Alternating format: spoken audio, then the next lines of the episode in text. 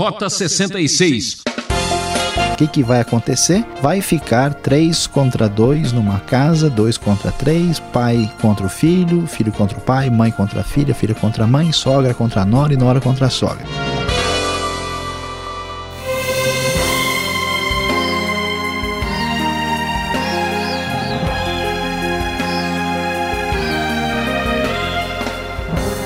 O programa Rota 66 que está começando com mais um estudo bíblico para você aplicar em sua vida. Estamos na trilha do Evangelho de Lucas e hoje chegando ao capítulo 12, onde o professor Luiz Saião preparou uma meditação para fazer a gente parar e pensar no que estamos fazendo com as nossas vidas. Tema desta aula: todo cuidado é pouco. Quantas vezes você já não disse que pensaria na igreja mais tarde, hein? Será que podemos levar a vida de qualquer jeito? Acredite, amigo, o juízo de Deus existe e está bem perto, preste atenção.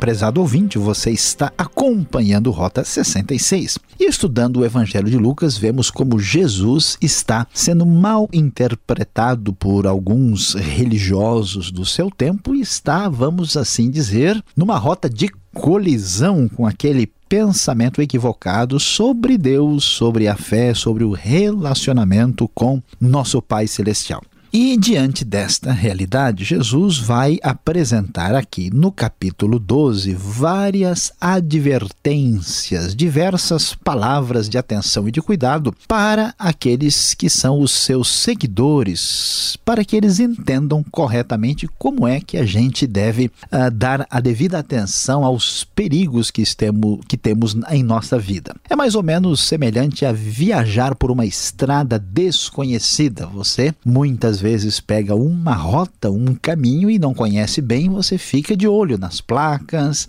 para ver se há aí alguma advertência, algum perigo adiante. E aqui a atitude que devemos ter é bastante semelhante. Vamos ver então que tipo de cuidado é necessário ter na nossa vida diante da realidade de Cristo Jesus. Começando aí, inicialmente no verso primeiro.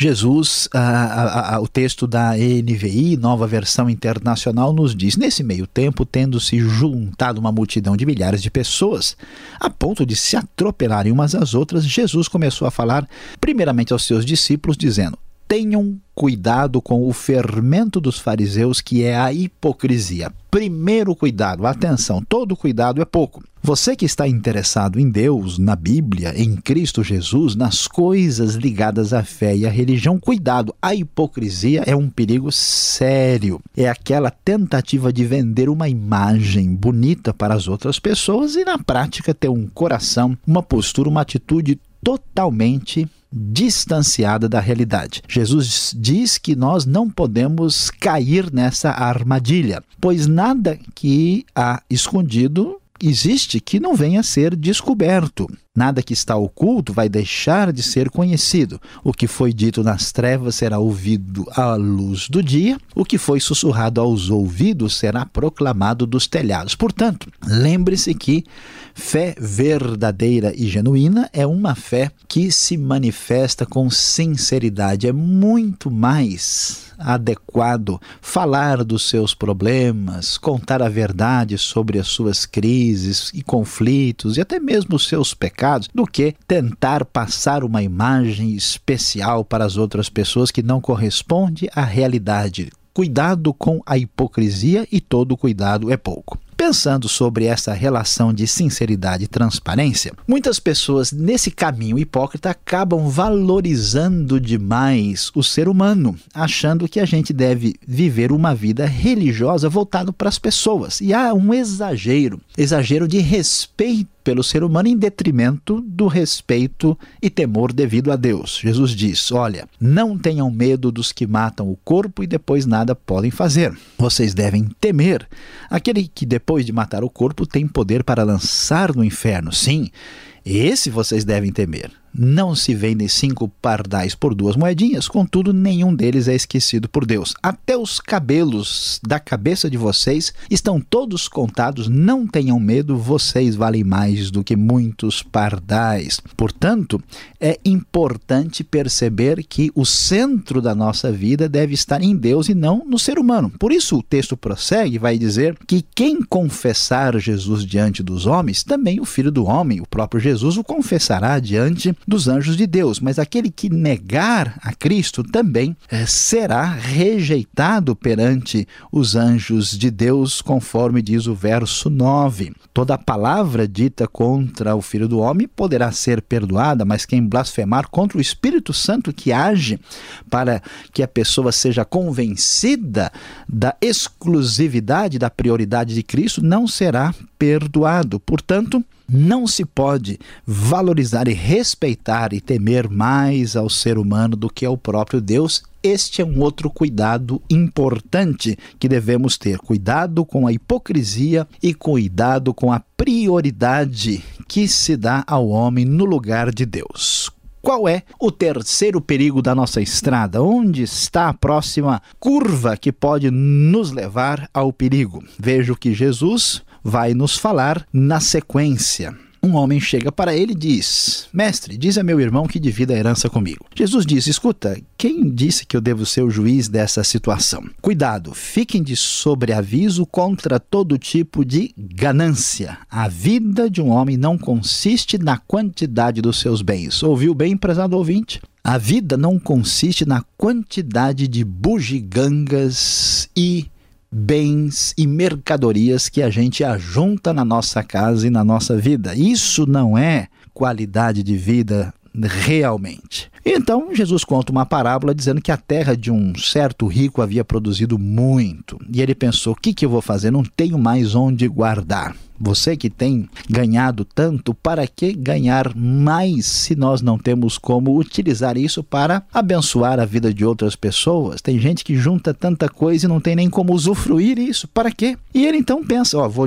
derrubar os meus celeiros, vou construir maiores e vou guardar minha safra, meus bens, e vou dizer para mim mesmo: ah, descanse por muitos anos, coma, beba e alegre-se. E então Deus diz a este homem insensato: Esta mesma noite sua vida lhe será exigida, então quem ficará com o que você preparou? Assim acontece com quem guarda para si riquezas, mas não é rico para com Deus todo cuidado é pouco. Cuidado com a ganância, que é uma doença, é uma fragilidade, é uma doença da alma, um pecado, pois a pessoa tenta preencher o vazio, a insuficiência da sua vida pessoal e espiritual e existencial com mercadorias, com coisas passageiras e entra numa situação complicada. Esse mesmo tipo de desespero existencial que machuca o coração das pessoas leva muita gente a viver numa uma situação muito complicada. Por isso, Jesus vai nos falar que não devemos nos preocupar com a própria vida. Quanto ao que comer,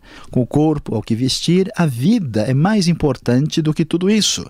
Vejam os corvos, eles não semeiam nem colhem, não têm né, depósitos, armazéns e Deus os alimenta. Vocês têm muito mais valor do que as aves. Ninguém consegue, por mais que esteja desesperado para fazer isso, acrescentar uma hora à sua vida. Visto que a gente não pode fazer isso, por que a gente deve se preocupar? Cuidado, prezado ouvinte, com a preocupação, com o estresse, com a espécie de ansiedade desesperada que não nos leva a nada. Jesus diz: Vejam os lírios do campo, nem Salomão, em toda a sua glória, chegou perto de um deles. Vocês não devem ficar desesperados por essas coisas. Busquem o reino de Deus e essas coisas lhes serão acrescentadas. Nós precisamos entender que todo cuidado é pouco. Cuidado com a hipocrisia, cuidado com a prioridade do ser humano acima de Deus, cuidado com a ganância e cuidado com a ansiedade, a preocupação estressante e desnecessária. E, finalmente, como viver a nossa vida para chegar ao final desta rota de maneira tranquila? Devemos observar o fim da estrada. E qual é o fim da estrada? É a nossa pessoa diante do próprio Deus. Por isso, Jesus vai chamar a nossa atenção que devemos estar preparados, devemos ter todo o cuidado para com a realidade da vinda de Cristo. Jesus diz: Olha, conservem acesas as suas candeias, estejam prontos para servir. Vocês devem se dedicar a isso porque uma hora que vocês não estiverem esperando, o Senhor de vocês virá e vocês devem estar preparados para receber. Quem é o administrador fiel e sensato a quem o Senhor encarrega dos seus servos para lhes dar sua porção de alimento no devido tempo? Diz o verso 42. Feliz o servo a quem o seu Senhor encontrar, fazendo assim. Quando voltar, garanto-lhes que ele o encarregará de todos os seus bens. Jesus aponta claramente a realidade da vinda de Cristo ele ainda insiste que o compromisso com ele é um compromisso que muitas vezes vai trazer uma oposição dentro da própria família e dos nossos relacionamentos. Jesus traz uma espécie de divisão e nem sempre paz no compromisso com ele. E ele vai encerrar o seu discurso aí no final do capítulo 12 dizendo: "Quando vocês veem uma nuvem se levantando no ocidente, logo dizem: vai chover". E assim acontece. Quando sopra o vento sul, dizem vai fazer calor, e assim ocorre, hipócritas. Vocês sabem interpretar o aspecto da terra e do céu.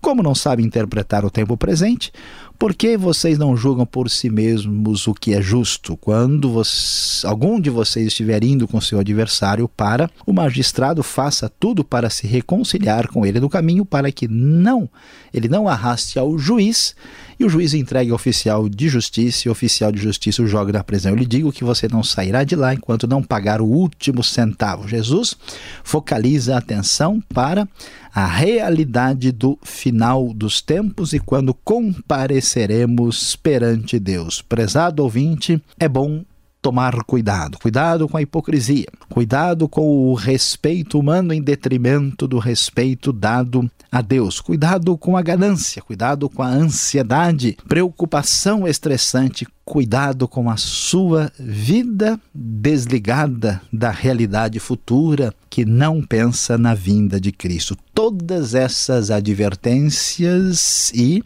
sinais dados por Jesus são fundamentais, porque afinal de contas, todo o cuidado é pouco.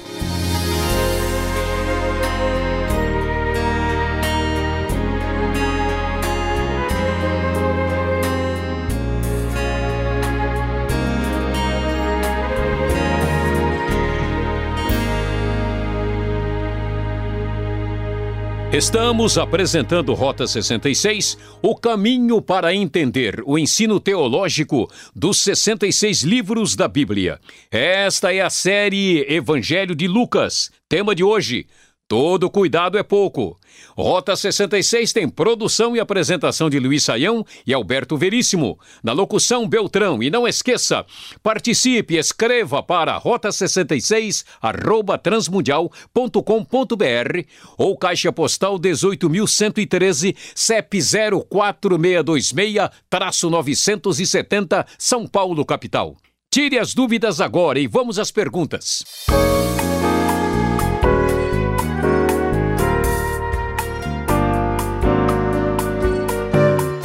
Você que está acompanhando a exposição no capítulo 12 de Lucas, ficou com dúvidas? Vamos ao texto Perguntas ao professor Luiz Saião e começamos querendo saber algo estranho, diferente, o que o fermento tem a ver com hipocrisia, professor. Pastor Alberto, o fermento na tradição judaica, desde o Antigo Testamento, mais especificamente a partir né, da cerimônia da Páscoa, estava associado ao elemento negativo. O fermento acaba se tornando um, uma espécie de figura do próprio pecado, até pela sua capacidade assim de expansão, de se espalhar por toda parte. Quando Jesus diz que a gente deve ter cuidado com o fermento dos fariseus, então a referência é um pecado que aqui é a própria hipocrisia. A hipocrisia é algo muito sério, porque as pessoas são geralmente é, orientadas socialmente, né? e a não ser que elas entendam a realidade espiritual, elas vão se comportar em função das outras pessoas somente. E aí que a gente corre um risco muito grande de toda a manifestação de fé e religiosa ser uma coisa apenas para os outros verem. E isso é mortal, porque na verdade um hipócrita, ele é uma pessoa completamente sem fé, sem crer de fato em Deus, tanto é que a sua manifestação uh, de religião é apenas para os outros observarem. Por isso é muito complicado e problemático ceder espaço para a hipocrisia. Agora, os conselhos do capítulo 12 aqui de Lucas, apresentados, eles não parecem favorecer ao comodismo. Veja só, é não se preocupar, não temer, até observar os lírios do campo. Se você está ansioso, está em aflição, ah, vai numa floricultura, né? Passa algumas horinhas lá. Como agir numa situação dessa, hein? Pois é, pastor Alberto, olhando para isso, a gente fica pensando, mas será que é isso mesmo? Né? É, é surpreendente, mas nos dias de hoje, né, é, a gente vê muito terapeuta dando conselhos para tantas pessoas exatamente passarem a fazer isso. Onde é que está né, a, a, a relação correta com essa questão? Existe uma diferença muito grande entre planejar o futuro, pensar sobre o que a gente vai fazer, ah, como uma antecipação né, da, da, das coisas que vão ser enfrentadas, o que é saudável, e a ideia né, da ansiedade que toma conta da gente. A ansiedade ela é um fruto de uma ilusão psicológica e, e espiritual que nós temos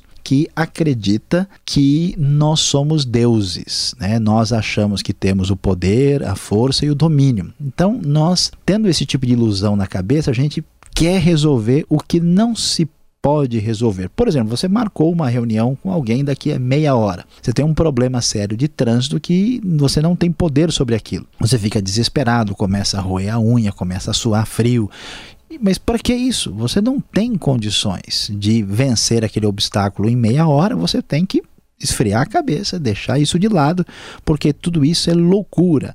Então, quando não temos a consciência de quem somos e quem Deus é, a gente se entrega a uma ansiedade destruidora. E esse tipo de atitude, todo mundo sabe, inclusive acaba com a saúde de qualquer um. Então, uma coisa é pensar, é planejar e se organizar. Outra coisa é a gente achar que o nosso desespero, o nosso nervosismo, a nossa ansiedade pode fazer o que está além da nossa capacidade. Agora, professor, será que existe algum ponto de equilíbrio é, entre os ensinos de Jesus e o contexto de vida moderna?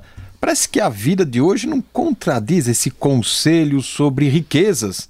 Podemos ou não podemos ter bens materiais? Pois é, pastor Alberto. Uh, as pessoas às vezes entram numa situação complicada. Acho que o meio religioso está bem complicado nesse aspecto. Uns dizem que riqueza é pecado, que tudo que existe nesse mundo é material, que nós temos que pensar na realidade espiritual e, e propõem quase que uma mendicância cristã. Outros pensam diferente. Não, a pessoa tem que ganhar mesmo, né? Deus está com a gente, nós temos que ser próspero. Quanto mais dinheiro, mais perto de Deus. Na verdade, a doutrina bíblica não aponta nenhum lado, nenhum outro.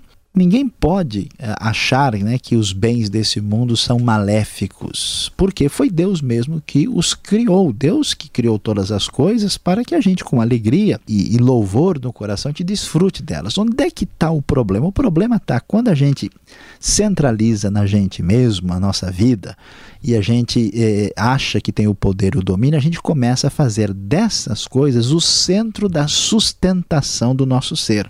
E então a gente vive um escravo, né? Como um escravo dessas coisas e passa a desvalorizar relacionamento, pessoas, tudo por causa disso, acreditando que isso é a fonte de sustentação da própria vida.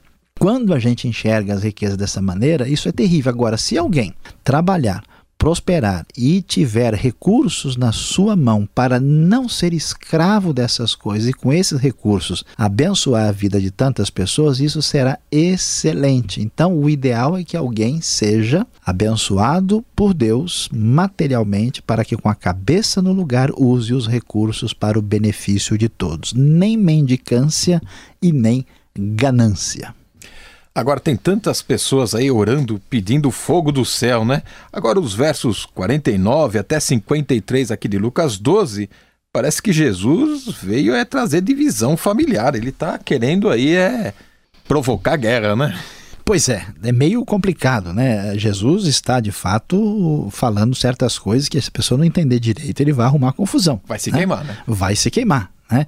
Ele veio trazer fogo à terra e queria que já estivesse aceso. O que, que vai acontecer? Vai ficar três contra dois numa casa, dois contra três, pai contra o filho, filho contra o pai, mãe contra a filha, filha contra a mãe, sogra contra a nora e nora contra a sogra. Será que acho que nem precisa de Jesus para arrumar esse tipo de confusão? O pessoal já consegue sozinho. Né? Mas é o que acontece é o seguinte: quando Jesus traz a sua mensagem importante para esse mundo, nem sempre todo mundo vai aceitar.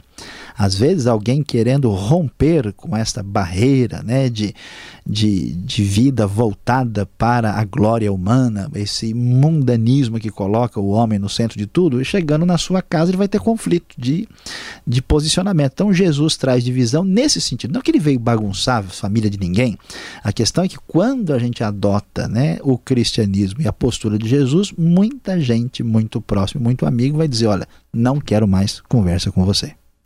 Agora, para terminarmos, e o capítulo é, finaliza falando do último centavo. Olha, perguntas caríssimas aqui. Jesus está ensinando que os cristãos desobedientes serão punidos até pagar o último vintém? Aqui a discussão é bastante complicada, pastor Alberto, porque o texto diz para a gente algumas coisas, né? A própria ideia do administrador, né, que volta e encontra ah, o texto, o seu senhor volta e o encontra servindo de modo indevido, né? Ele começa a espancar os seus servos, a comer, embriagar. O texto diz que ele, se o senhor chegar de uma maneira inesperada, ele o punirá severamente e lhe dará o lugar com os infiéis. E o final do capítulo diz, né, que aquele que não uh, fizer a justiça corretamente for jogado na prisão, não sairá de lá enquanto não pagar o último centavo. A ideia aqui desses contextos é mostrar que nós devemos entender que o julgamento, o juízo de Deus está para chegar no final dos tempos. E que, portanto, a postura daqueles que estão servindo a Deus, observe que esse contexto é inicialmente o judaico, essa postura deve levar isso em consideração, ou seja, a pessoa deve fazer de tudo para resolver a sua vida diante de Deus enquanto é tempo, porque depois a punição vai chegar. Aí a coisa muda um pouquinho na interpretação depois. Os que enfatizam a liberdade humana dizem o seguinte: olha, que parece que esse texto está dizendo que quem for servo e desobedecer a Deus certamente terá prejuízos muito sérios por causa da sua atitude. Outros vão dizer: não, olha, a salvação da pessoa está garantida, ele pode ter aí algum tipo de prejuízo, mas nunca interferem na sua salvação. É uma questão teológica né, que vai ser desenvolvida aí a partir da perspectiva de cada um. Ah, acontece é, que na história né, do, do, do, cristianismo, especialmente na Idade Média, houve gente que achou que a partir desse texto a gente poderia imaginar que depois dessa vida a gente continua pagando os nossos erros aqui. Não é essa ideia que existe no Novo Testamento. Esse texto não tem força para provar esse tipo de sugestão teológica. E você pensa que é tudo isso? Ainda temos mais uma palavra especial para você.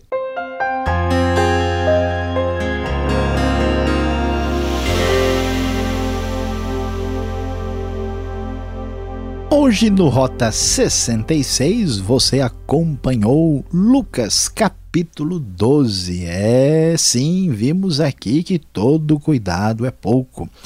As advertências de Jesus são muito sérias, apontando para os possíveis prejuízos na nossa vida espiritual. Muita gente não dá tanta atenção, achando que pode viver a sua vida mais ou menos, porque afinal de contas, no final tudo vai dar certo. Meu prezado ouvinte, a advertência divina ensina-nos a ter muito cuidado com o pecado é importante observar que, se não houvesse real possibilidade de prejuízo espiritual, ninguém precisaria ser avisado.